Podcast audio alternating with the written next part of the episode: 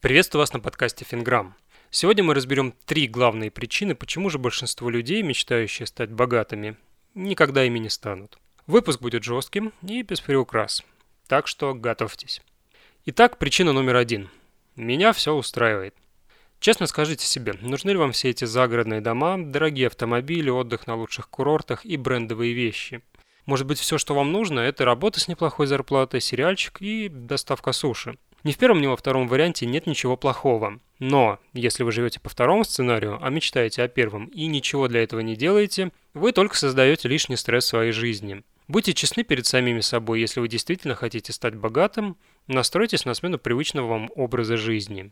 Следующая и вторая причина – не знаю, что такое финансовая грамотность и знать не хочу.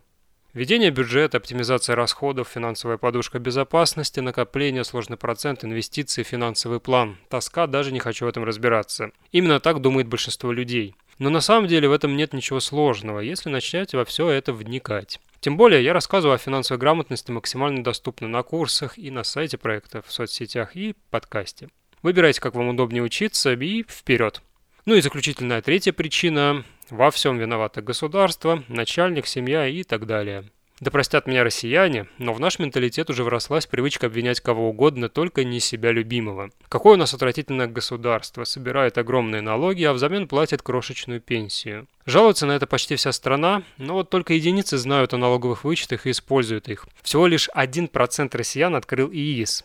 Это прекрасная иллюстрация того, как у нас любят ныть и не любят что-то делать. А еще нас любят э, ныть на тему работы, семьи и так далее. Но меняйте работу, раз все так плохо. Меняйте семью, раз она вас не устраивает. Вот только проблема не в государстве, начальнике или семье.